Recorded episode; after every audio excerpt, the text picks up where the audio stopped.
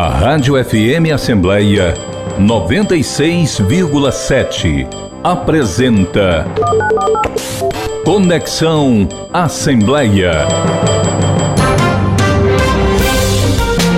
O Conexão Assembleia já está no ar, o programa multiplataforma da sua Rádio FM Assembleia, que também é transmitido pelas redes sociais e pela TV Assembleia.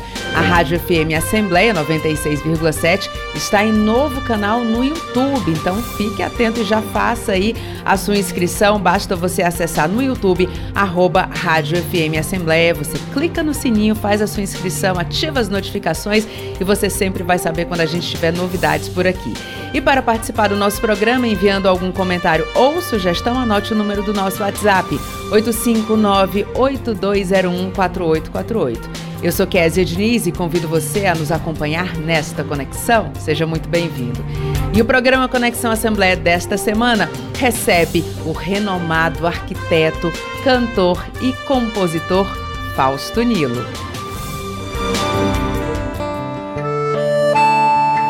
Nos acompanha no YouTube, eu peço um minutinho de atenção, porque na Rádio FM Assembleia nós estamos ao vivo agora com um medley das músicas de Fausto Nilo. E você que nos acompanha no YouTube, a gente volta já já para bater Entre esse papo com esse grande poeta.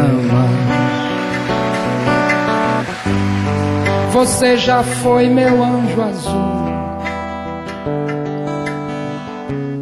Chegamos no final feliz, na tela prateada da ilusão.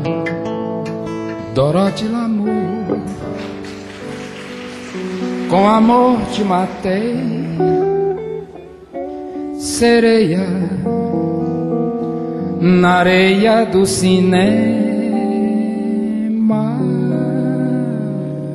Dorothy Lamour, com ardor te adorei, no drama da primeira fila adorei. A felicidade corre sem parar. Bela é uma cidade velha. Na velocidade a tarde leva o seu olhar. Longe descansar na estrela. Parece que chorando eu chego perto e nós nesse deserto, filhos nascidos do sol, da noite, da lua, parece o fim do mundo, fim. Faça comigo cantoria de alegria, juro que sou assim do fim do mundo, do fim. Faça comigo um embarque sem retorno. Juro que sou assim, do fim do mundo, do fim. Faça comigo um pouquinho de cuidado. Juro que sou assim,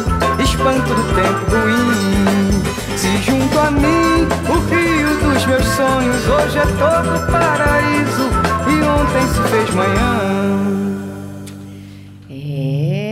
chuva aí de, de beleza aqui para os nossos ouvidos. Fausto Nilo, seja muito bem-vindo ao nosso programa. Que prazer. Ah, muito obrigado pela, por essa recepção. Então. Fausto, desde que a gente disse que, que a gente confirmou, né, que ia ter essa conversa aqui, eu só escuto elogios, né, e todo mundo nossa, o Fausto, ai, aquela música tal, e olha, é, embalou meu primeiro encontro.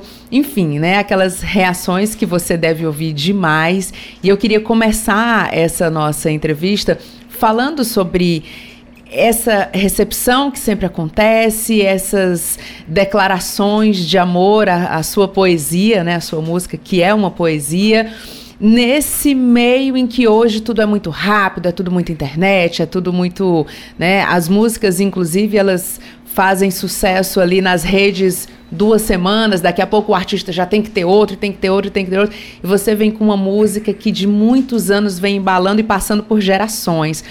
Como é que é isso para você? É, nós essa era que a gente vive, né, é por influência da hipercomunicação, dos processos novos de comunicação e até da, da, da digamos assim, do, da própria mídia, né, que, que arquivava e, e divulgava os, aquilo que a gente escreve, houve muita mudança nisso. Né? Hoje, os suecos né, tiveram a ideia e criaram um dispositivo digital que, que você pode ouvir músicas, escolher qual música que ouve, etc. E se associaram com as grandes gravadoras que sobreviveram, são três internacionais, e, e nisso eles criaram essas plataformas, né, em que um detém o, direito do fonograma, quer dizer, a, a invenção ficaria vazia se ela não entrasse num acordo com aqueles que detêm os fonogramas, que são as três grandes gravadoras do mundo. Então o negócio é esse, do ponto de vista, mudou, né, em relação ao período do disco. Então você hoje tem que ser um profissional que escreve canções e ao mesmo tempo ou você faz se você tiver habilidade ou você tem que ter uma equipe digital assim de promoção da sua música, etc. A coisa tá é bem diferente hoje, bem diferente. Agora, essa geração aí de próximo de 80 anos, né, alguns já se foram, mas outros estão na luta aí. Eu não sei, para mim vai ser difícil viver sem música do Paulinho da Viola, sem música do Milton Nascimento, sem música do Chico Buarque, do Caetano, do Gilberto Gil. Acho que as pessoas vão ter muita saudade disso. Mas há muita polêmica no, no mundo sobre o destino desse trabalho que, que hoje está é, menos notável, né? porque muitos acham que isso será uma reserva de uma herança, uma reserva de qualidade muito importante que as pessoas vão dar. Tem, tem muitos agentes no mundo aí, é, financeiros, que estão apostando no repertório dessa geração que hoje já está começando a desaparecer do, do panorama, né? Assim, né? Ao mesmo tempo a gente vai acompanhando artistas da geração seguinte, por exemplo, Marisa Monte. Sim. Ela faz esse resgate muito forte, né? Sem né? Muito ligado ao Paulinho da Viola. Sem é, aí vem Vanessa da Mata, canta Tom Jobim. Existem alguns intérpretes que têm essa que mantêm essa qualidade, né? Eu nunca comento eh, coisas com má qualidade de música, eu tenho muito respeito por tudo, por tudo aquilo que se. E acho que, que eh, os acontecimentos que não são da música também influem né? né? Na, na, maneira de fazer.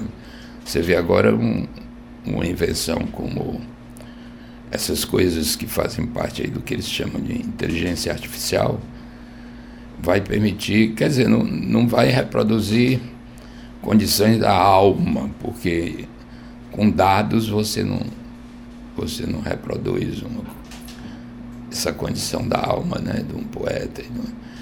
Mas processos, digamos assim, práticos de juntar palavras e fazer poesia, eu acho que será muito fácil. Mas alguns acham que haverá dois grupos de produtos quem quiser tem esse, mas e os outros terão muita importância. Sem dúvida. É o que se vê aí na, no panorama internacional, né, como tendência. Fausto, a gente quando vai fazer a sua apresentação, a gente sempre diz compositor, arquiteto, poeta. É. É, eu já vi algumas entrevistas suas, né, em que você inclusive fala da forma como lhe apresentam, né? Ah, esse aqui é um arquiteto, mas que também ah, é. escreve é. algumas letras. Esse aqui é um, um, é, um, um compositor, mas ele é arquiteto. É, eu sempre enxerguei você muito mais como um poeta, no, nos dois sentidos, porque o seu traço ele tem uma curva, né? Ele, ele puxa ali uma natureza como arquiteto. E ao mesmo tempo as suas letras são grandes poesias, né? Se você mesmo você tira a melodia, tem ali uma poesia. Não sou especialista, né? Sou apenas uma admiradora. mas é, o, o que é que te preenche mais? É ser um, um, letrista, é ser um arquiteto, porque você segue com essas duas possibilidades, Sim. né? Mas o que é que te preenche mais? É difícil dizer, porque eu, eu no começo eu, eu, estranhava muito essa condição que não é comum a maioria das pessoas, né? De você ter duas atividades que você tem uma dedicação muito grande e, e aparentemente tão díspares, né? Mas na realidade não são. Eu compreendi isso aos poucos, porque eu, eu, eu fui modificando a tendência da minha carreira como arquiteto. Eu iniciei com edificações, o Ceará também não havia nenhuma exigência sobre coisa de urbanismo, mas me interessei, além da faculdade, na minha vida depois, de me informar sobre o urbanismo, porque o urbanismo, diferente do, da poesia, ele, ele se baseia em padrões que eu tenho que conhecer, e isso leva muito tempo. Né? Eu não posso ser urbanista de uma hora para outra. Eu tenho que saber se tem uns padrões que são universais, né? Tamanho de um caminhão, a manobra que ele faz, isso é mais ou menos universal. Tem outros que são nacionais, culturais ou históricos, e tem outros que são locais. E essa hierarquia entre essas famílias de atributos e tal é o nosso trabalho constante ao, ao trabalhar com a cidade, ao, ao, acompanhar o crescimento de uma cidade. Isso me apaixona muito, mas a, a poesia trata disso com outra linguagem também, com a liberdade de que a poesia é, eu não tenho um compromisso muito grande com a materialidade, com digamos assim, os recursos públicos que vão ser usados, a, a serventia social que tem que ser muito bem feita no, no, no, urbanismo e tal. Então convivo com elas duas, né? No começo, não é que eu tinha vergonha, mas eu, eu achava incomum e achava que as pessoas podiam achar que era dois hobbies que eu tinha na vida, assim, duas coisas, mas na realidade não é é algo que todo dia eu trabalho nas duas coisas. Né? Eu sempre digo que o cansaço do, do urbanismo à noite me leva para a poesia das canções. E você faz isso bem dividido. Durante o dia, você trabalha na escritório. arquitetura, no escritório, é. é. aquele trabalho que todo mundo imagina como é que é, né? Aquele trabalho é. de escritório. E à noite você embarca Sim. na poesia. E fim de semana também. Às vezes trabalho fim de semana. Agora, Fausto, vamos chegar naquele momento que é, eu já ouvi você contando em outras entrevistas, mas eu queria que você né, nos presenteasse com essa história, porque a gente, você vai falando, a gente vai imaginando o cenário. É, como é que o cearense de Quixeramobim né, entrou para música e foi se relacionando com os grandes nomes da música brasileira, tendo relacionamento com é, Vinícius, Tom, é, Chico Buarque, Raimundo Fagner, né, o grande parceiro. É, enfim, como é que esse cearense de Quixeramobim conseguiu abrir ali os seus horizontes e chegar e ter esse relacionamento? Eu fui muito eu acho que eu fui muito privilegiado, né? porque eles aqui no, no, no, nos anos 70, aliás, nos anos 60, né? eu entrei na, na universidade em 65, me formei em 1970. E eu entrei quando fundou-se a, a Faculdade de Arquitetura, porque eu queria ser arquiteto, eu, mas eu tinha que estudar no Rio de Janeiro. Eu tinha planos que ia morar no Rio de Janeiro. Aliás, era um plano de, de criança. Eu ouvia muita rádio nacional, meu pai.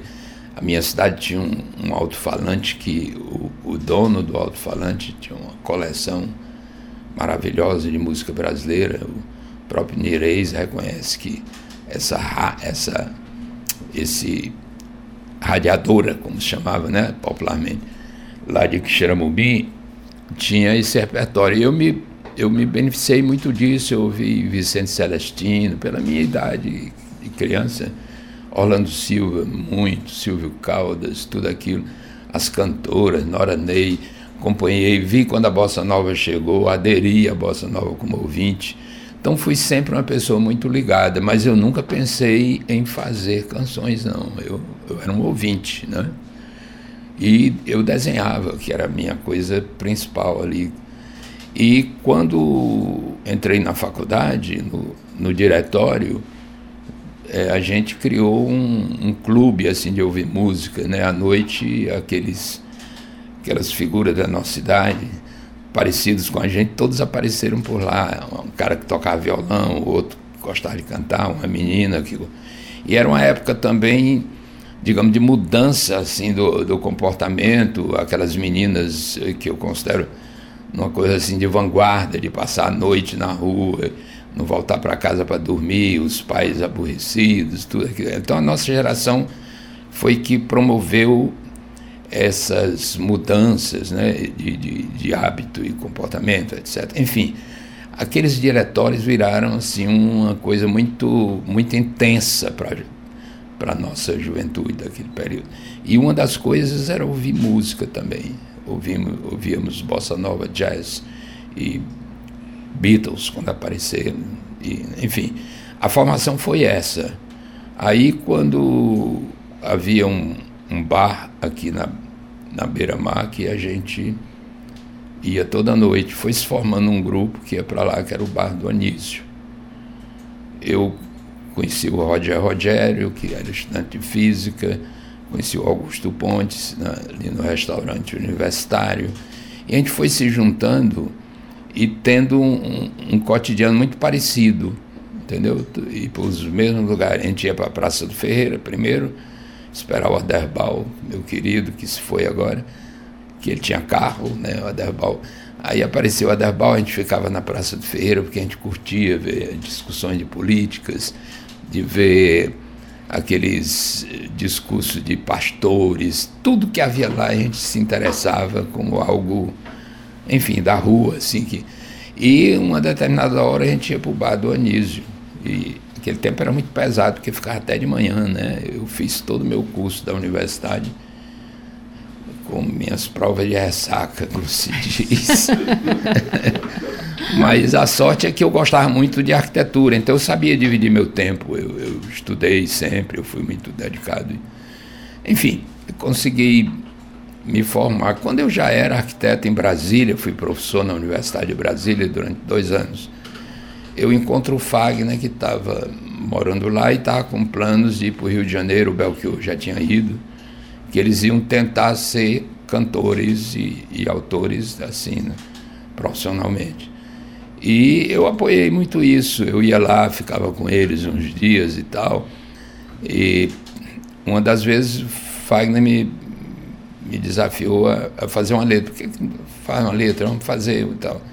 E eu fiz. Acho que aí ele, até eu, eu, eu reconheço, tenho uma gratidão pelo, pela pessoa que me, que me provocou de início. Eu achava que eu não sabia fazer isso, ele insistiu e tal e fizemos esse fim do mundo foi gravado então aconteceu o que aconteceu comigo é muito raro porque a primeira letra que eu que eu fiz foi gravada por uma cantora na época de importância então aquilo me deu uma confusão enorme porque eu não sabia se eu era bom mesmo ou, ou se foi alguma coisa que me me favoreceu por aí que eu não sabia. Mas fiquei desconfiado. Eu sou muito assim discreto nessa coisa toda eu sei que fazer outra, e fiz com Petrúcio, Dorothy Lamour, depois fiz uma com Ednardo, que gravou no disco dele, e daí fui conhecendo outros outros é, criadores assim, nacionais no Rio de Janeiro.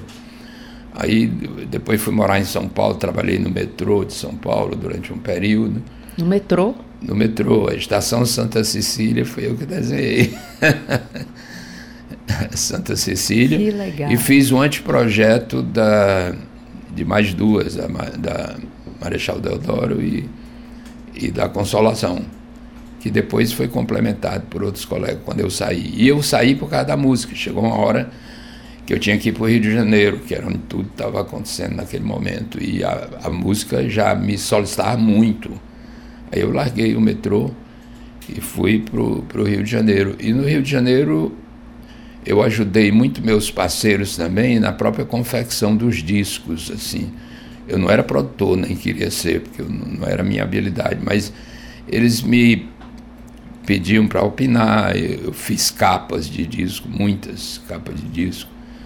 E então eu queria, aquilo não era nem para ganhar um dinheiro assim, mas, mas era entrar dentro do disco, saber de onde ele vinha com tudo, né? Então eu passei a acompanhar gravações em estúdio, vivi muito em estúdio, conheci muitos músicos brasileiros assim de grande capacidade, conheci produtores. Então chegou o um momento que quando minhas músicas é muito difícil você ter essa atividade durante esse tempo que eu já estou, que chega a 53, 52 anos. Né? É exato. 52, 52 anos eu, eu gravo músicas profissionalmente.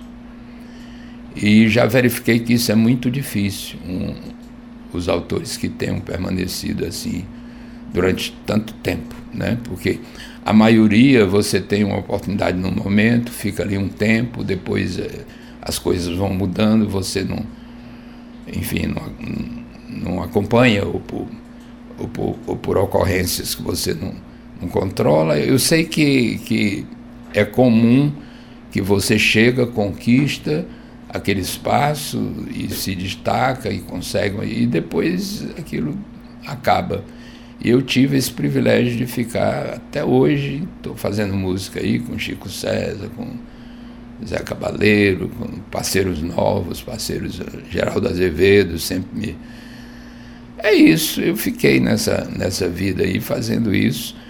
É, no começo eu rejeitava muito ser chamado de poeta, até compreender que é, não tem nada demais ser chamado de poeta, porque a poesia, originariamente, antes do livro, você não tinha a poesia silenciosa. A poesia era, era canção. Historicamente era canção. Então eu estou no meu lugar. Tô, acho que termino sendo um poeta.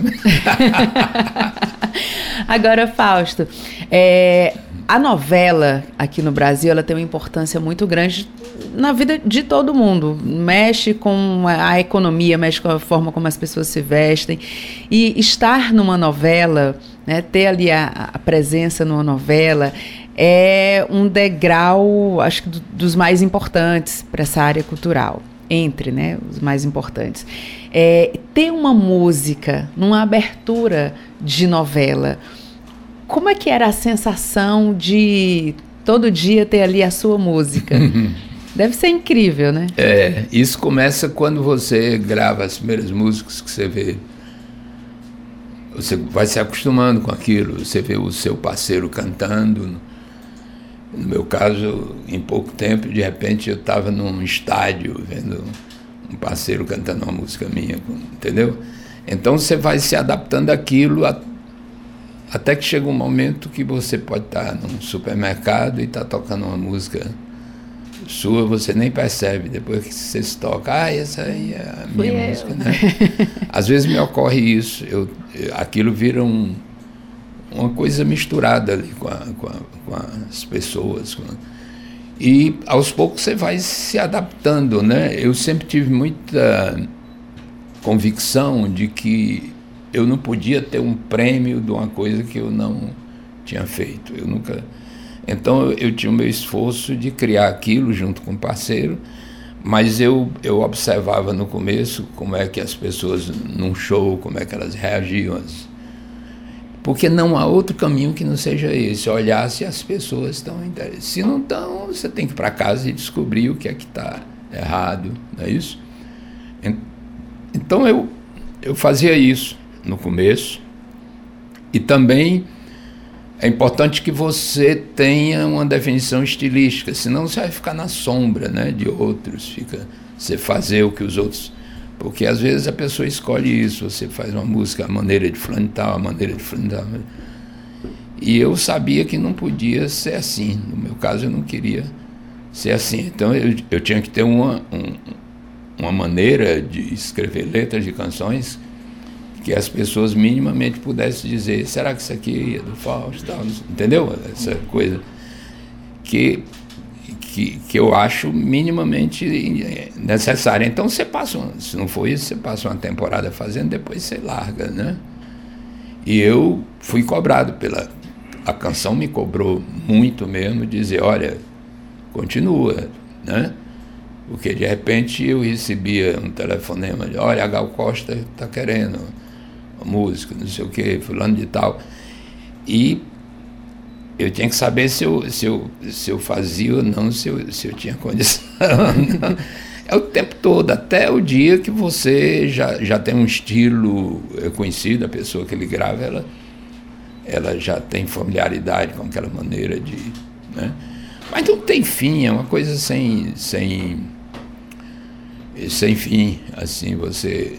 Claro que vai ter um fim, porque um velhinho de oitenta e tantos anos não tem mais que ficar fazendo canções populares. Não, tem sim, tem sim. A gente fica na expectativa sempre. Agora, Fausto, é, tem algumas músicas, claro, todo mundo né, que conhece seu trabalho tem aquela música que é a música do coração. Ah, a música que eu mais gosto é essa e tal. Acho que para você deve ser difícil escolher entre tantas. Mas tem aquela música que por um motivo ou outro ela seja mais especial, seja aquela música se você pudesse escolher, olha, vamos tocar uma música do Fausto Nilo. Se você pudesse escolher, qual seria? Ah, eu não tenho, não, depende do momento. É, eu tenho a mesma relação que eu tenho com as músicas de, dos outros, né? Eu não sei se você concorda. A música ela tem tem um momento que uma música se insere bem numa coisa, tem outros que é outra, não é aquela. É verdade. Às vezes você está num grupo assim, de repente toca uma música, sei lá, do Adelino Moreira, lá da minha juventude, assim. O pessoal chama brega, mas chama só popular mesmo. É, aí você ouve aqui, que bom essa música agora, aqui nesse momento e tal. Então, a mesma coisa com o meu repertório. Tem horas, a maioria das vezes eu fico contente de, de ouvir. E outras que eu digo assim, vixe, nessa hora aqui que está todo mundo metido com outra coisa e tal, fico... é muito difícil realmente você. Tem dias que eu digo, poxa, como é que eu fiz isso, que coisa boa. Sabe? Mas varia muito. Acho que é igual o ouvinte, né? É. É, tem, tem cada momento, né? Difícil você é, escolher uma E a música, música ela muda pra gente, sabe? Às vezes você termina como se fosse mais uma música sua que você acha que tá legal, mas você não, não, não fica atribuindo coisa tão especial a ela e tal. Aí um determinado dia você mesmo que fez, ouve numa circunstância imprevista e diz assim: Puxa vida, agora que eu saquei que isso ficou realmente legal. Mas tem muito também dizer: para que, que eu coloquei essa palavra, entendeu? Uma vez eu vinha num táxi assim de madrugada e tocou uma música minha e eu fiquei ouvindo, assim, andando na cidade, tudo, tudo fechado, uma audição muito especial. E chega num momento que aquilo que lá acontece. Por que, que eu botei essa palavra? Não coloquei outra. Mas não tem fim isso aí. Mas, Fausto, quando a gente fala na, em ser atemporal, né? Porque uhum. a gente pega várias das suas músicas, é, por exemplo, Pedras que Cantam. Né, que, que, começa quem é rico mora na praia, mas quem trabalha nem tem onde morar. É, eu sei que ao longo de muitos anos esse comecinho causou várias. Não, mas por que quem é rico claro. mora na praia, né? Isso, isso gerou ali um, um debate, né? É, isso foi pensado assim? Tudo propósito, porque o poeta, é, você tem que distinguir entre essas frases e o contexto que elas criam quando se unem. Fazer letras de canções é uma, é uma coisa. Às vezes você, com uma palavra, você muda a letra toda. Entendeu? Você terminou, guardou, achou que está legal aí no outro dia está cantarolando ali, descobre que, rapaz, ao invés disso, aí vai analisar e você nota que a, a música mudou toda. E aí você tem que decidir. entendeu? E, e é uma dificuldade muito grande isso tudo. Tem, tem todos esses procedimentos. Agora, a, a motivação, aquilo, a temática, é muito difícil você explicar como, como isso acontece, porque eu me exijo muito que, ao terminar aquilo, eu próprio me sinta como alguém que desconhecia. Isso é uma autoexigência que eu tenho. Se parecer uma coisa óbvia que eu, eu guardo, arquivo, então até jogo fora. Não tem interesse não. Eu só tenho quando. Porque esse processo ele é misturado com um controle assim, racional, etc., e com um, um lado que, que a gente recebe de todas as pessoas, todos nós, né, vivemos nessa, nessa, nesse contexto de você recebe de todos, passa por você, e ao fazer um poema, uma canção, você re, rearranja essas coisas todas com a maneira que não dá para explicar por que é, e é bom que seja assim também, mas quando isso se forma, você devolve para um campo amplo daquilo tudo que vem para você. A, a, o trabalho de um poeta, eu acho que é esse, né? E ao mesmo tempo, é, você pensa e é pensado pelaquilo que todo mundo pensa, entendeu? É uma coisa muito, muito, muito complexa de explicar. Mas você sente quando quando tá bom, quando chegou no, em algo que aí você aprende também com aquilo. Então, quem é rico mora na praia, mas quem trabalha não tem onde morar. É claro que a primeira coisa que eu pensei que não é totalmente verdade, não é? Porque o Tom Jobim, né, que eu conheci, porque ele gostava muito dessa música, essa história eu já contei uma vez, mas vou contar aqui para vocês. Eu eu estava num num fim de tarde, assim, num sábado, recebi um telefonema do Abel Silva, o, o letrista também, que é meu amigo lá do Rio de Janeiro. E ele vai todo sábado para um lugar lá que chama Cobal, é um mercado, era perto ali do restaurante Plataforma, que era um lugar onde ia Ronaldo Bosco, Tom Jobim, esse pessoal andava muito por lá de sábado à tarde. E e o Tom Jobim ia de manhã para esse mercado e ficava andando naquelas vendas, ele era amigo de todo mundo ali e terminava na mesa desse meu amigo Abel. Aí um dia o Abel me liga, tinha bebido umas, né? Me liga assim de tarde, sábado. Tô com ciúme, inveja de você. Tô... Começou a me insultar de brincadeira. Ele queria dizer que o, o Tom Jobim frequentava lá a mesa e começou a cantar essa música. Aí ele se admirou e perguntou se ele conhecia. Ele disse: Conheço e adoro, essa música é genial. E cantou toda. Aí ele, Abel, tinha bebido, aí dizia assim: Viu o maestro cantando sua música, estou com raiva de você, não sei o quê, mas brincando. Aí, é, quando eu cheguei no Rio da próxima vez, ele ficou insistindo que eu fosse lá no sábado.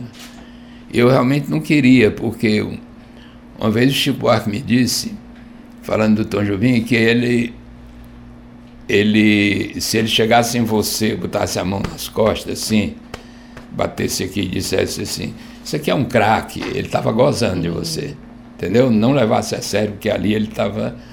Aí eu tinha medo dessa coisa dele, dele, dele me ridicularizar, né? Aí fiquei, vou no voo, e o Abel ligando, pô, é sábado, é amanhã, não sei o quê. Aí ligou na Pressão. hora, estou aqui, daqui a pouco o maestro vai chegar. Eu sei que eu terminei indo né, por insistência dele, terminei indo. Cheguei lá, estava Sueli, minha querida Sueli Costa, parceira, estava, que já foi, né? Estava o João Baldo, aliás, todo mundo dessa mesa. Estava o João Baldo e estava o Zé Legoi, o ator. Sim. Aí, quando eu cheguei, o maestro, aí o, o, o Abel disse, olha, maestro, chegou o poeta. Aí ele pegou uma cadeira para mim, já começou a me gozar. Né? Aí botou uma cadeira assim ao lado dele, eu sentei aqui. Você já estava esperando aquela mãozinha aqui, hein? É, é, exatamente. Não, já achei que a cadeira era. Aí começou a conversar e disse: Ah, isso aqui é meu conterrâneo. Eu, meu avô era do Aracati, não sei o quê, pá. E ele sabia, que eu não imaginava que ele sabia, que o meu apartamento no Rio, na Gávea, eu tinha comprado da mãe dele. Hum. Entendeu? E ele sabia. Que aqui comprou meu apartamento da minha mãe, não sei o quê e tal, e me abraçava. Ficou ali. Aí uma hora o Abel diz assim, maestro, agora eu quero que você, na frente do poeta, demonstre para ele o quanto você gosta daquela música. Você canta ela todinha. Ah, essa música muito bacana e tal, não sei o quê. E eu morrendo de medo. Aí ele, ele começou a cantar, batendo na mesa, cantou de ponta a ponta. Depois terminou, ele disse, Fausto, você gosta, depois de um tempo, ele disse, você gosta de paródia? Eu falei, ai, adoro, eu, na minha cidade, qual era a sua cidade? Quixeramobim. Aí ele, ah, Quixeramobim, que maravilha, aquele jeito.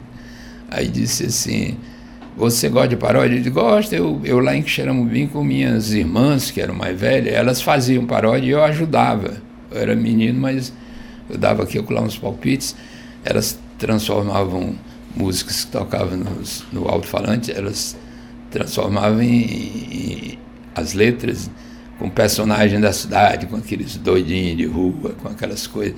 Aí ele, ai que maravilha, aí começou a fazer um discurso assim. É o que eu sempre digo, a paródia é fundamental, você tem que. Mas ele estava preparando para cantar uma paródia da minha música, entendeu? Estava preparando ah. o clima. Aí veio o lado gozador, entendeu? Aí ele começou a cantar e disse, Faustas, eu, eu fiz uma paródia que eu inverti tudo. Aí dizia assim, quem é pobre mora na praia, mas quem é rico não tem onde morar, entendeu? Aí ele explicava. Cada parte ele cantava, dava uma pausa e dizia, você sabe como é, né, Fausto? Esse, você chega ali em Copacabana, aqueles pobres, então, tudo deitado na areia, não sei o quê e o, os ricos tal, não sei o que, aí diz assim, quem ele investia, quem é, quem é, quem é pobre dorme com fome. Não, quem é rico dorme com fome. Entendeu? Aí dizia que é por causa do regime. Aí pronto, ele fez essa esculhambação toda.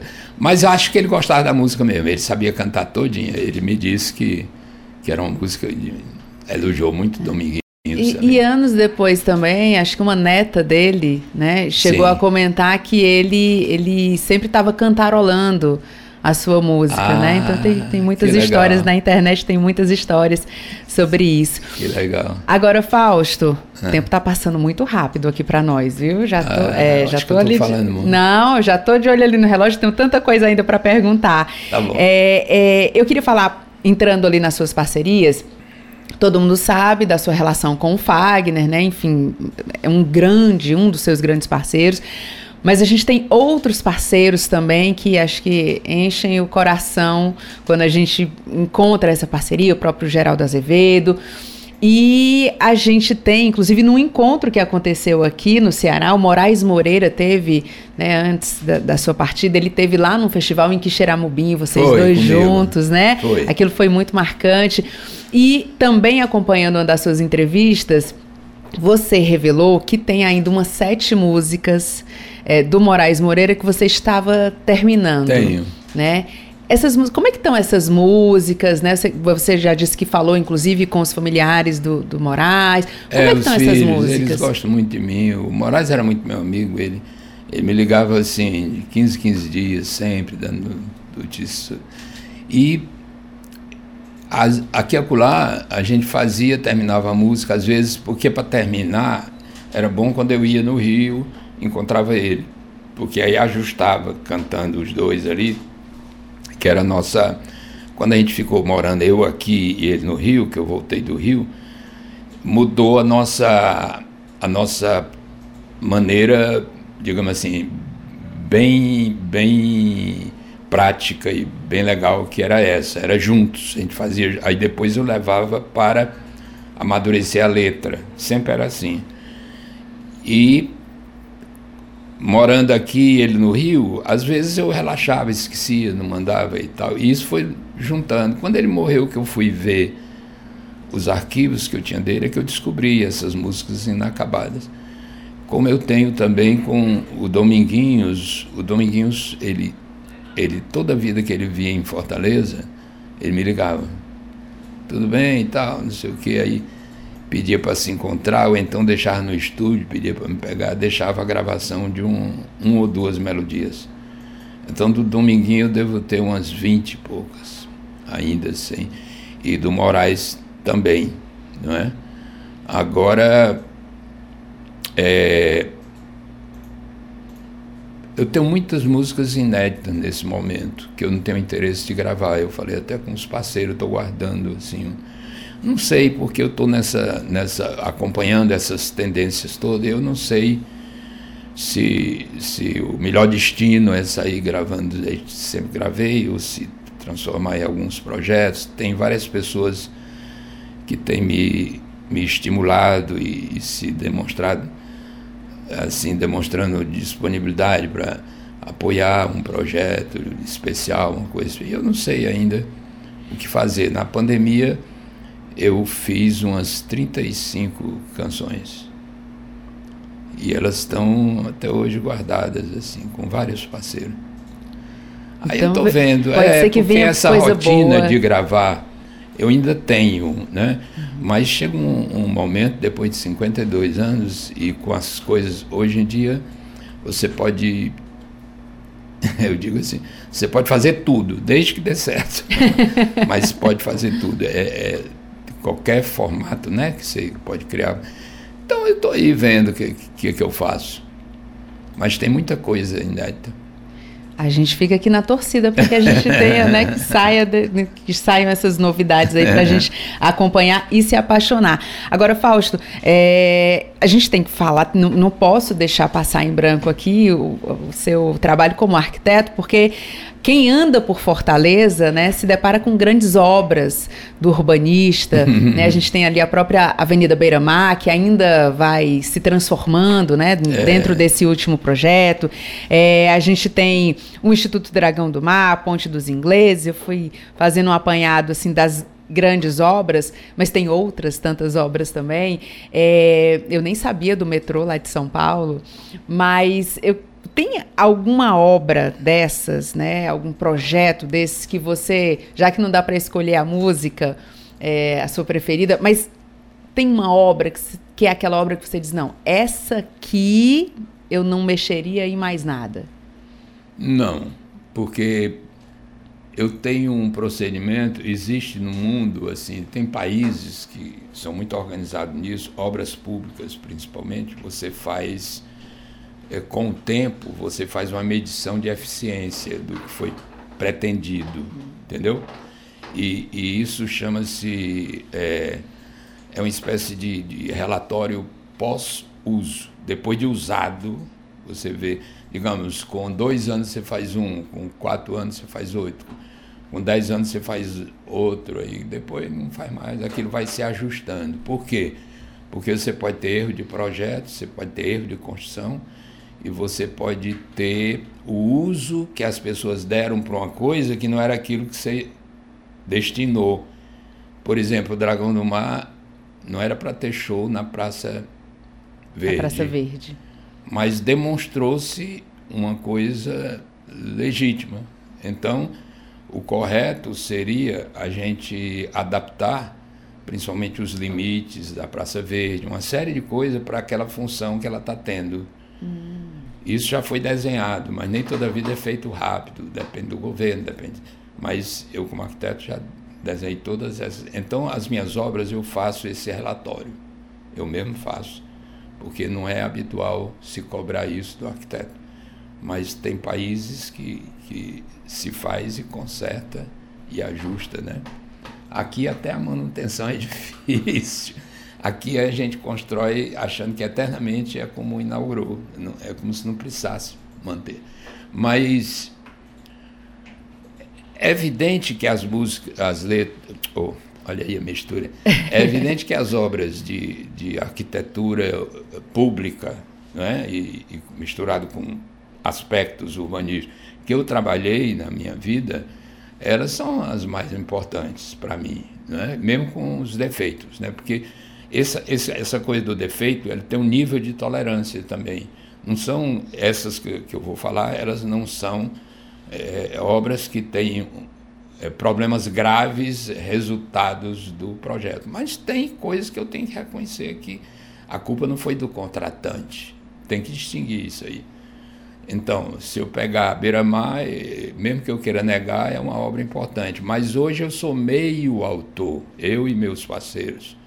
Eu tive dois parceiros, né? Foi um concurso nacional Sim. que nós vencemos, né?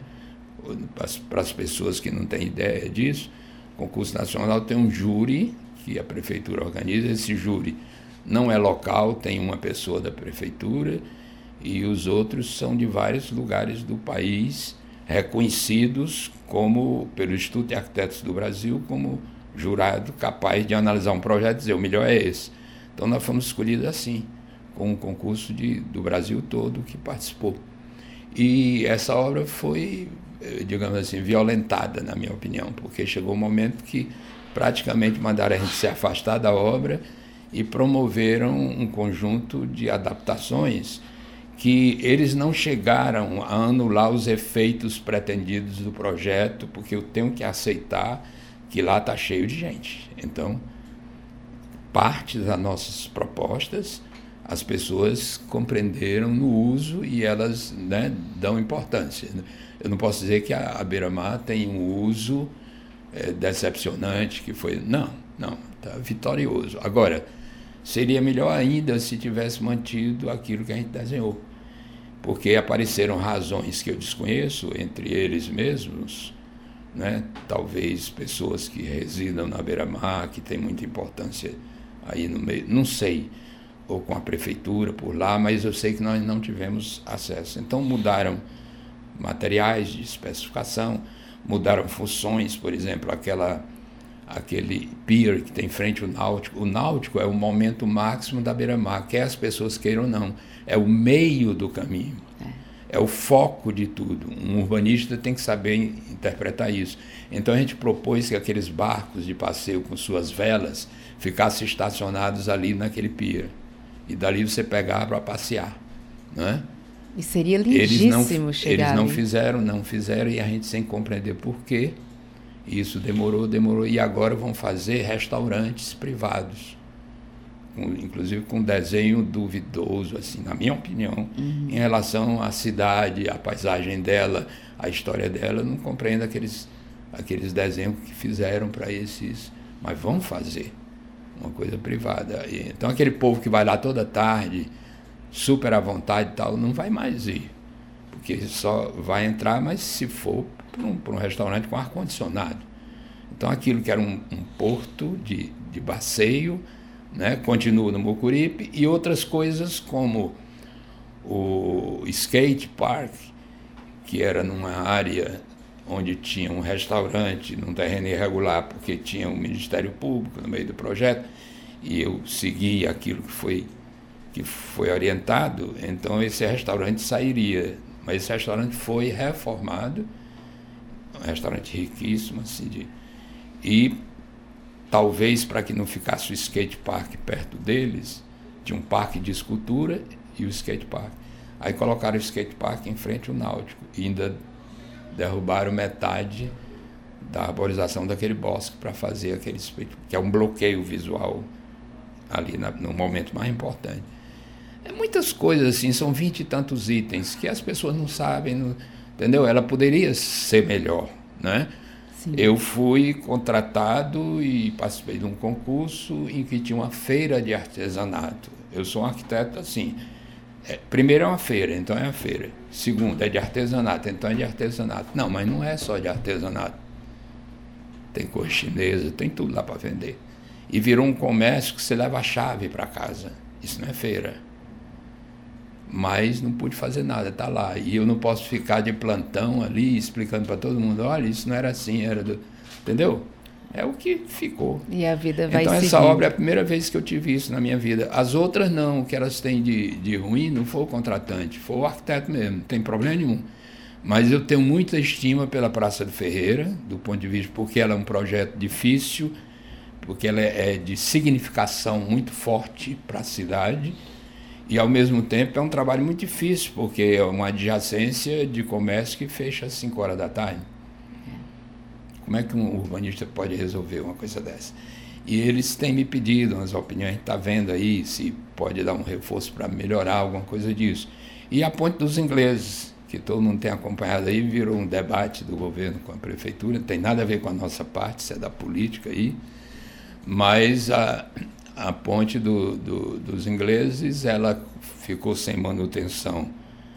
É, um, uma ponte daquela dentro do mar, 30 e tantos anos sem manutenção, é claro que o mar vai vencer. E uma hora o piso começou a se quebrar, as tábuas e tudo foi se. Então nós fizemos um projeto de readaptação né, com, com a mesma linguagem, porque eu não, eu não tenho direito mais de mexer naquela silhueta que todo mundo já elegeu. Eu fico muito contente, digo isso sem nenhum equívoco de se achar o máximo, não é isso não, mas eu fico muito de ter na minha vida, com o Delberg Ponce Leon, que foi meu parceiro nessas obras, de ter na minha vida, ter tido na minha vida a oportunidade de redesenhar a Praça de Ferreira, a Ponte dos Ingleses, o Centro Dragão do Mar. E todos eles são, são, quando se fala da cidade, fora daqui mesmo, aí eles colocam como símbolo e tal. Isso para mim é muito importante, porque igual a música, a arquitetura tem que, tem que falar também, ela tem que. Entendeu? Fausto, vou te fazer uma pergunta. Não vi você falando ainda sobre isso. É, a gente está chegando já no finalzinho do programa, mas eu não, não posso deixar passar, porque eu gosto muito de política, dessa cobertura política, enfim. Você falou agora de governo, prefeitura. É, você teve uma passagem, né, no começo, com o diretório estudantil, ah, fui, ali tem toda uma. Movimento estudantil. Movimento estudantil. É... Mas não fui das organizações de esquerda, é, porque eu não... Aí é que eu queria, era isso que eu queria pegar, assim, por que não enveredar pela política também? É, acompanhando ali um, né, não, aquele momento não, de efervescência, você nunca pensou não, na política? Não, Eu acho que sem política é pior do que com política. Acho que a política no Brasil tem inúmeros problemas que todos percebem que temos atravessado aí. Eu mantenho minha visão de que o, do jeito que está não é bom, ou seja, mantenho uma posição de, de esquerda, assim, e busco muito todo dia me orientar pelo mundo e pelas tendências. Né? Acho que aqui precisamos ainda caminhar muito sobre vários aspectos, até dessa posição de esquerda, porque nós estamos confusos, nós descobrimos a inteligência artificial, mas eu me preocupo se a utilidade dela vai ser para fazer o ser humano descansar de carregar no ombro peso muito grande ou se vai ser para pretender substituir os artistas para fazer por computador poesia. Então, tudo isso é uma política do mundo, na minha opinião. Essa do mundo me interessa porque ela está sempre ligada, né? mas como cidadão, simplesmente, não como eu não tenho interesse eu, eu acho, eu torço para que sigam para a política aquelas pessoas que eu acredito, que eu tenho esperança, mas eu mesmo não. Nunca, nunca, nunca. Já tive umas três vezes convite para ser secretário e tal. Mas eles compreenderam, eu expliquei porque que eu não poderia ter competência para isso. Realmente não. Eu acho que o meu trabalho, eu nasci para essas duas coisas mesmo. E é muita coisa já. Fausto, para a gente finalizar aqui, né, que a gente está chegando aqui na nossa reta final, é, tem algum projeto para o ano de 2023 que você vai brindar a gente aí com, de repente, alguma dessas canções inéditas? Você falou que está é, conversando com alguns parceiros. O que é que você pode dar aí de, para usar uma palavra bem atual, né, um spoiler, ah. para a gente já ficar aguardando? Não, é, é porque nada disso está definido. Há uma insistência, há uma persistência que eu tenho ouvido nos últimos anos, de, como eu falei aqui, de algumas pessoas, são pessoas que eu amo muito e que têm importância nacional e, e que gostam de mim assim, que acham que está na hora que eu tenho que fazer uma coisa aí, uma coisa qualquer. Aí tem hora que é é um livro, é um livro de canções, é um livro de, é, de muita coisa, mas eu confesso que até esse momento não, não tem nada definido, não. Entendeu? Um livro contando histórias das canções também, histórias das Poderia, parcerias, tem né? ideias, Você né? tem tantas histórias para contar que não cabem dentro É porque toda de uma canção hora tem uma história né? por Exatamente. trás. Mesmo que você não queira, tem. É, já, já acho que seria sucesso aí, viu? Eu, inclusive, É, gostaria tem uns muito que falam de que podia ser ilustrado com os desenhos, que, enfim, associar com, com música, com, não sei, alguma coisa aí. Pode ser que a gente prepare isso, porque também daqui a pouco eu tenho que parar de fazer isso. Você com 80 e tantos anos fazendo letra de música, né? Não é normal não, começa a ficar esquisito. Não, mas a gente, olha, enquanto você estiver mandando essas coisas bonitas pra gente, com certeza a gente vai estar recebendo muito bem. É, foi um prazer conversar com Ah, você, Fausto. Acho uma hora muito pouco para a gente poder adentrar em tantas outras histórias que a gente queria ouvir, mas agradeço muito a sua disponibilidade em vir aqui na Rádio FM Assembleia. Muitíssimo obrigada, muito sucesso, muita paz na sua vida. Muito obrigado a todos vocês aí e aos que me ouviram, viu? E você que está acompanhando aqui o nosso Conexão Assembleia, você sabe que a gente tem sempre encontro marcado às 8 horas da manhã na segunda-feira na Rádio FM Assembleia 96,7 e também nas redes sociais. Às 8 e meia da noite, nosso encontro é na TV Assembleia. Conexão Assembleia, inclusive esta conversa com Fausto Nilo já está disponível. Assim que acabar o programa na internet, ele já fica disponível em podcast. Você pode, inclusive, compartilhar essa conversa com os seus amigos através do WhatsApp. Então, vai nas principais plataformas de áudio, Spotify, Deezer, Apple, Google Podcasts e compartilha a nossa conversa. E para participar do nosso programa, nosso número de contato é 859-8201-4848. Muito obrigada por nos acompanhar em nosso Conexão Assembleia e até o próximo.